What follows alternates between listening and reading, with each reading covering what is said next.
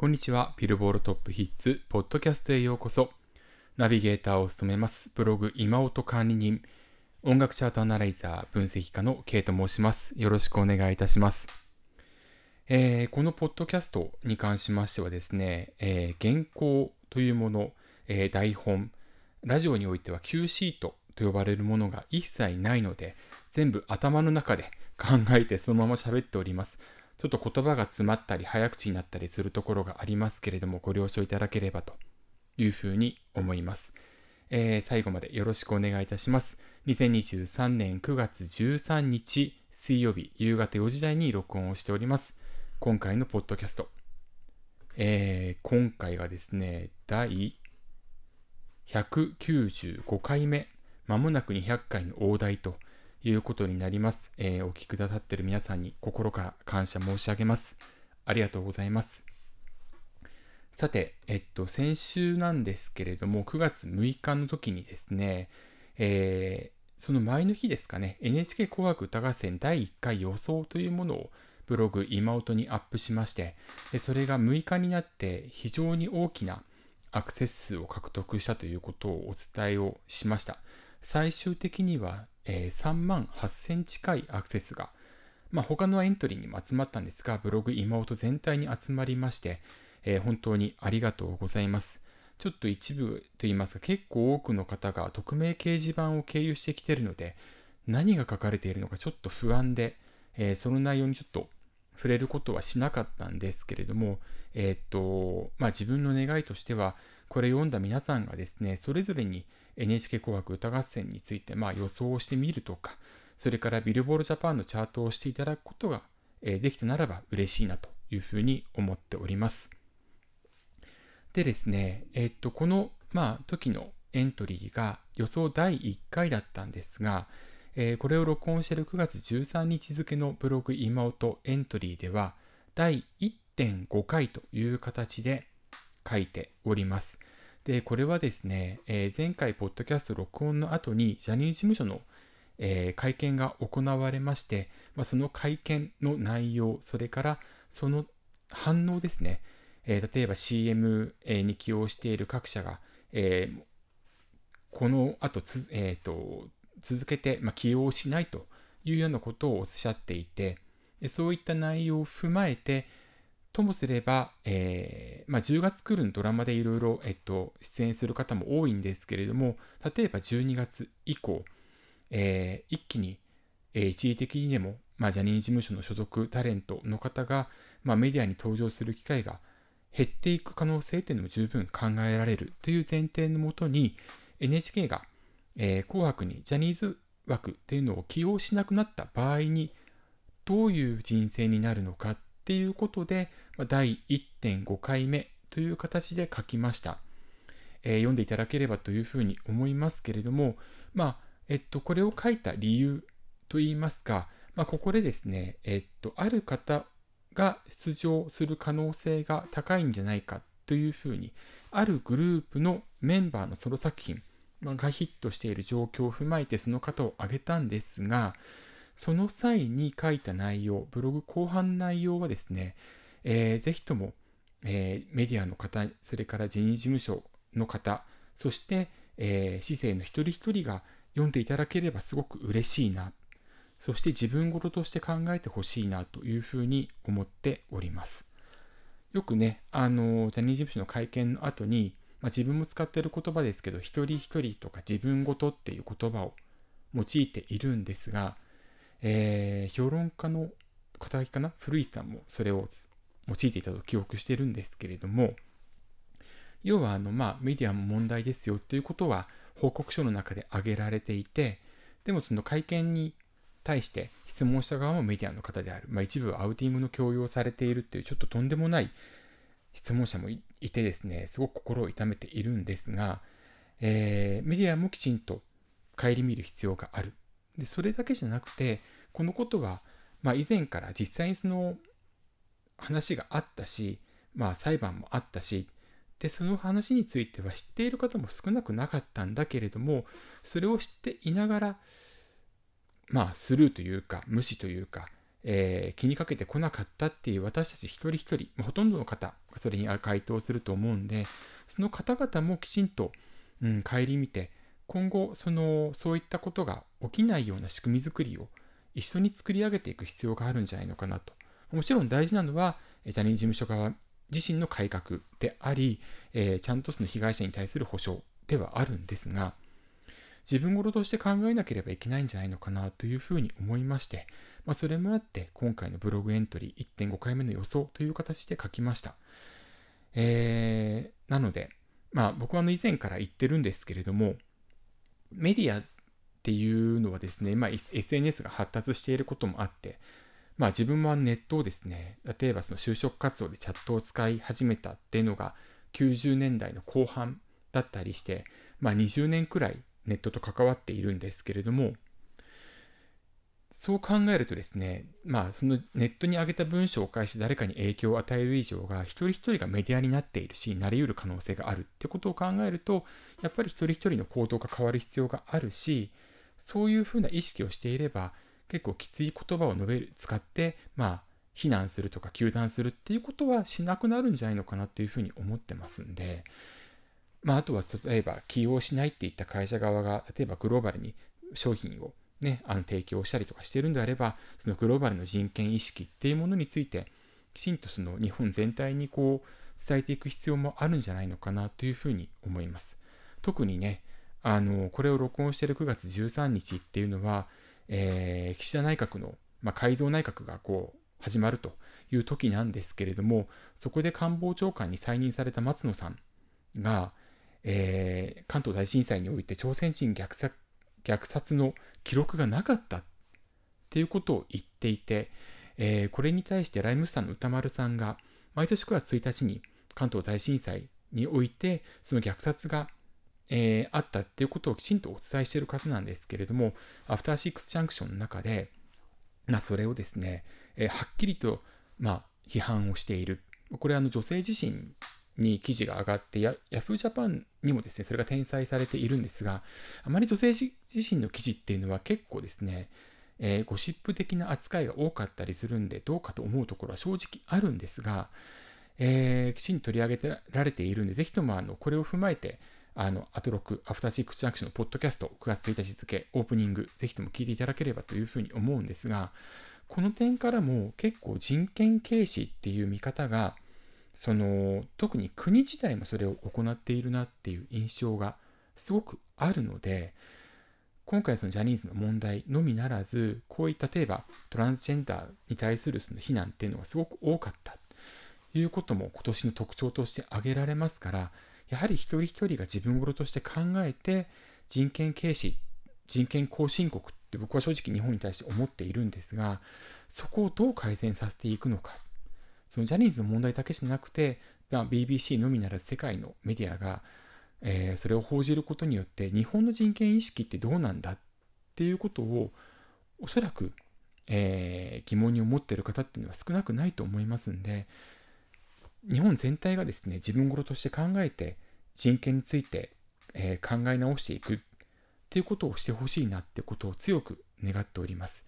まあ、なので、えー、9月13日付のブログ妹で書いたエントリーっていうのは、まあ、それを通じてジャニー事務所、メディア、それから市政の人々に対して、えー、人権意識っていうのを高める、えー、きちんと顧みることの重要性っていうものを書きましたんで、よかったらチェックしていただければなというふうに思います。長くなりましたけれども、えー、ぜひともアトロクのポッドキャストもご覧いただければなというふうに思います。あともう一つなんですけれども、えっと、9月13日、今午前4時、水曜午前4時にビールボールジャパンが、えー、ストリーミングの何億回再生というものについて、えー、アナウンスするようになりました。これは自分が以前求めていたことでもあったんですごく、えー、この取り組みというのはすごく嬉しく思うんですが、ここでですね、夜遊び夜にかける日本初のビリオン10億回再生を、えー、再生を突破したことがアナウンスされました。えー、記事の中には夜遊びのコメントも載せています。そして動画もえー、要は2人にインタビューした内容もアップされています。えー、史上初となる10億回再生、えー、まあ、ビリオンが今後主流になっていくよっていうことは、例えば音楽ジャーナリストの柴智則さんもおっしゃっていたと記憶しているんですけれども、まさに、えその状況が生まれたと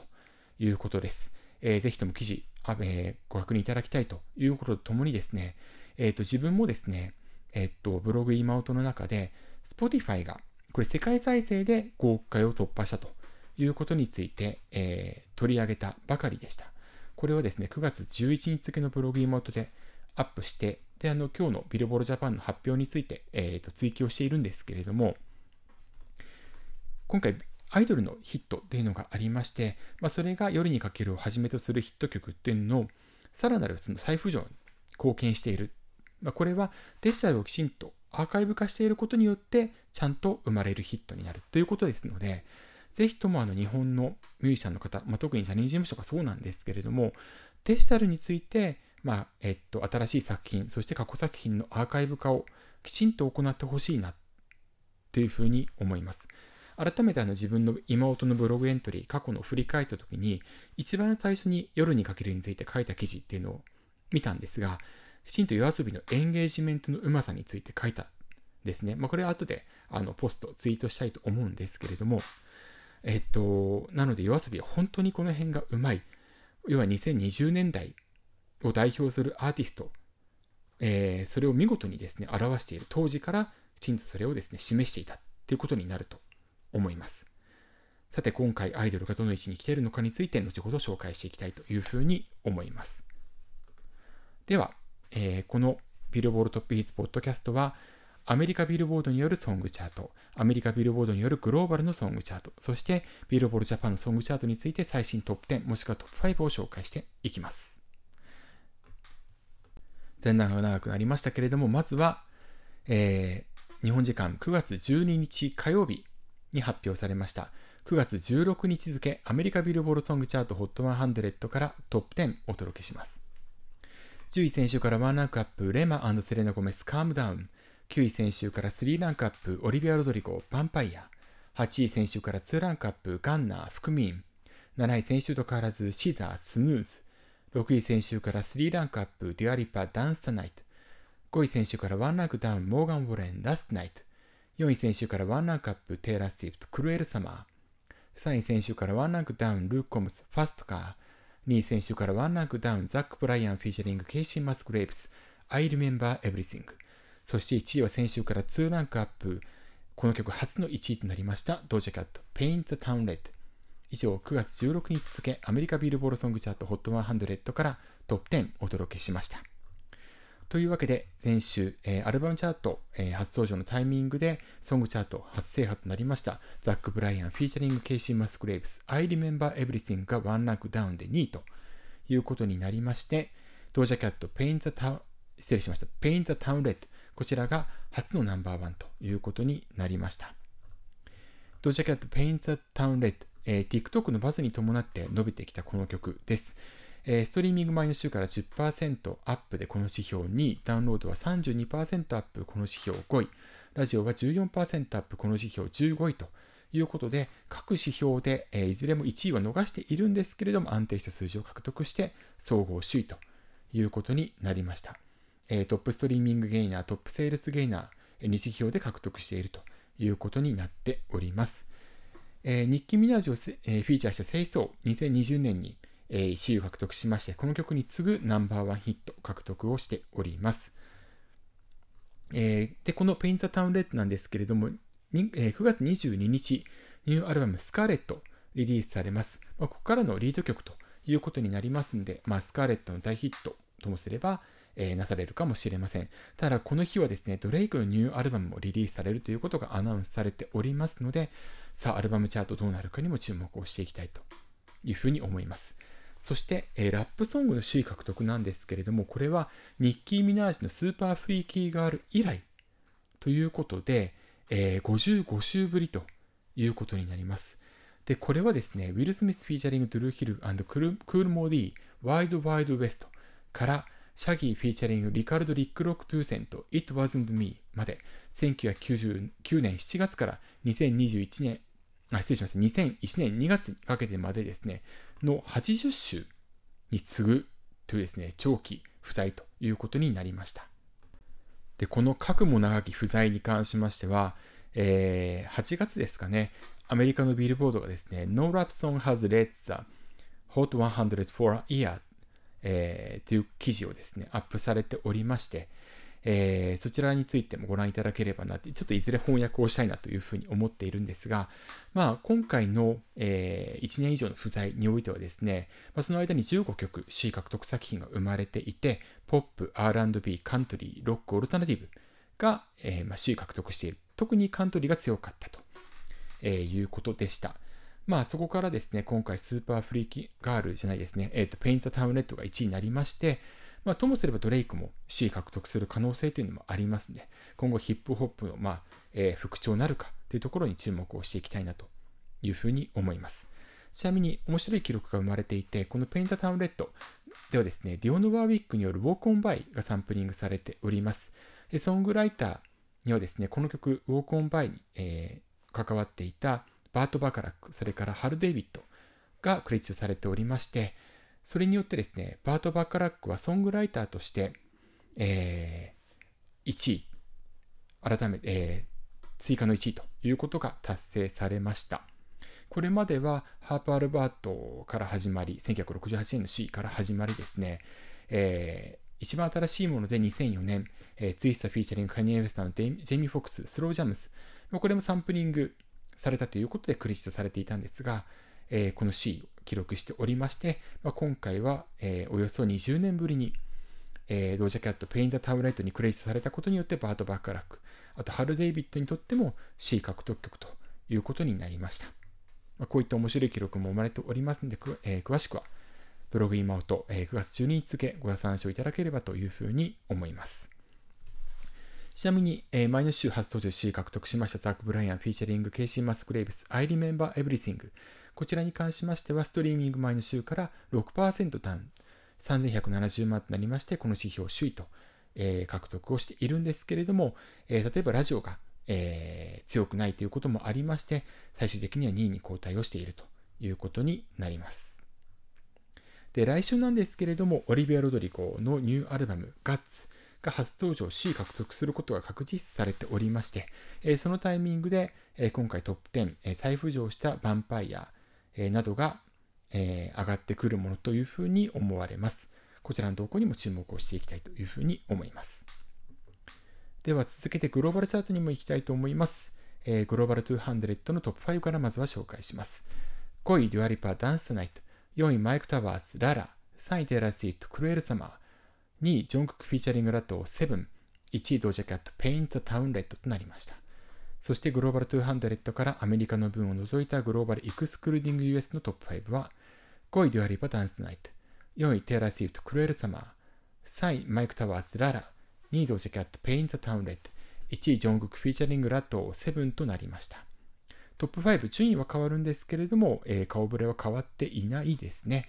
はい、えー、先週まで7週連続1位獲得していたジョ,、えー、ジョングクフィーチャリングラトーの Seven、グローバル200では1ランクダウンして2位というふうになったんですけれども、グローバルエクスクルーディング US に関しましては、今回も1位ということで、8週連続初登場から首位ということになっております。えー、グローバル Excluding US における Seven は、ストリーミング前の週から5%ダウン、ダウンロードもは58%ダウンということになっております。一方で、えー、グローバル200初制覇、ドージャキャット、 Paint The Town Red に関しましては、ストリーミング前の週から31%アップ、ダウンロードは37%アップということになっております。そしてですね、えっ、ー、と、グローバル200ではなく、グローバルエクスクルーディングこちらに関しましては、キングヌースペシャルズ、こちらが、えー、初登場で8位に入ってきております。ストリーミング1590万、ダウンロードは3万ということで、J-POP ダウンロードが結構強いという傾向がありまして、まあ、今回、そのことも構想して、キングヌースペシャルズ、えトップ10入り初ということになりました。これまで最高位はカメレオンの26位ということでした。まあ、これはあの、グローバルチャート2020年9月に開始されておりますんで、まあ、白率ですとかは、まあ、その前のリリース作品ということもあって、えー、まあ、上位に来ることができていないということが言えると思います。ちなみにですけれども、キングヌースペシャルズ、グローバル200は28位に初登場しておりまして、えー、ての曲の中で初登場最高位を記録しているということになります。来週、オリビア・ドリゴのですね、えー、アルバムガッツ収録曲が大挙エントリーするものと思われますんで、同方に注視していきたいというふうに思います。というわけで、9月16日付アメリカビルボードソングチャートのトップ10、それからグローバルチャート、2つのチャートについてのトップ5お届けしました。では続いて日本のチャートに行きたいと思います。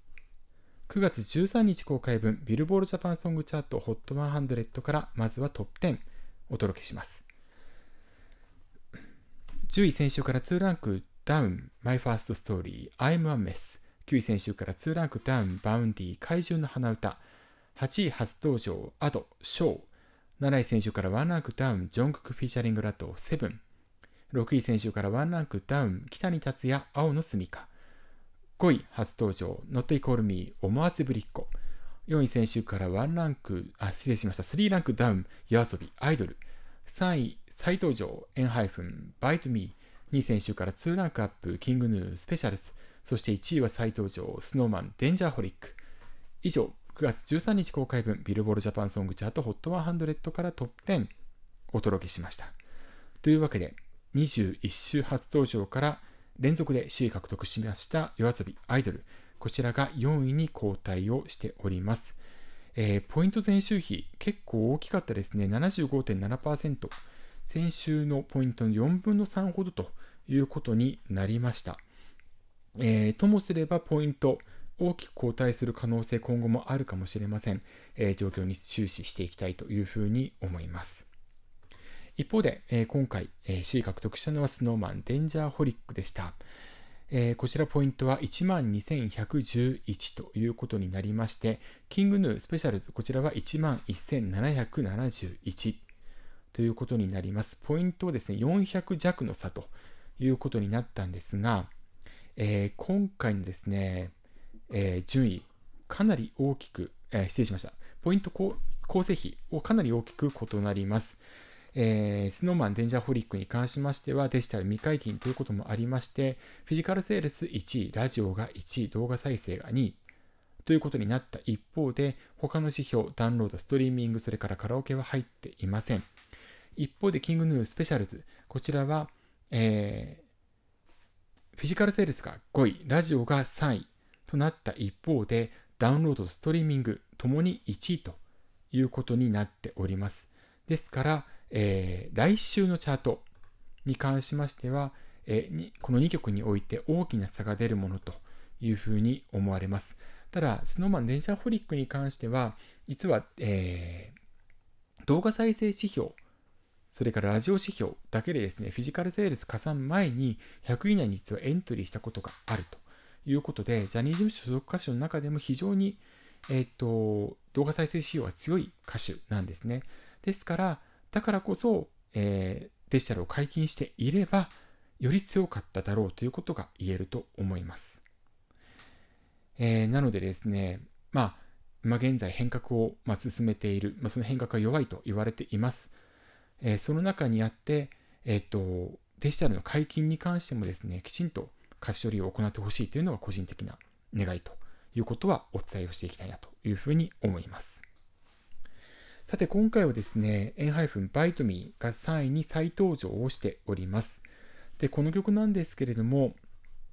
えー、昨年の、あ、失礼しました。今年の5月31日公開分で、12位を獲得しまして、翌週50位となっていましたが、それ以来となる100位以内エントリーにして3位ということになりました。で、これは日本語バージョンが、えー、今回のフィジカルシングルの、えー、1曲目に配出されていまして、まあ、それが加算された影響となっております。えー、言語のみが異なる場合でアレンジが変わってなければ、えー、合算されるというですね、ビルボールジャパンのチャートポリシーえ、集計方法に基づいて今回、このような形になりました。え、先日、ルセラフィムのですね、アンフォギブン、えー、ナル・ロジャーズをフィーチャーした曲ですね。こちらの日本版がリリースされたんですけれども、こちらには Ado さんが追加で入っている。で、えー、っと、Ado さん追加されていないバージョンに関しては、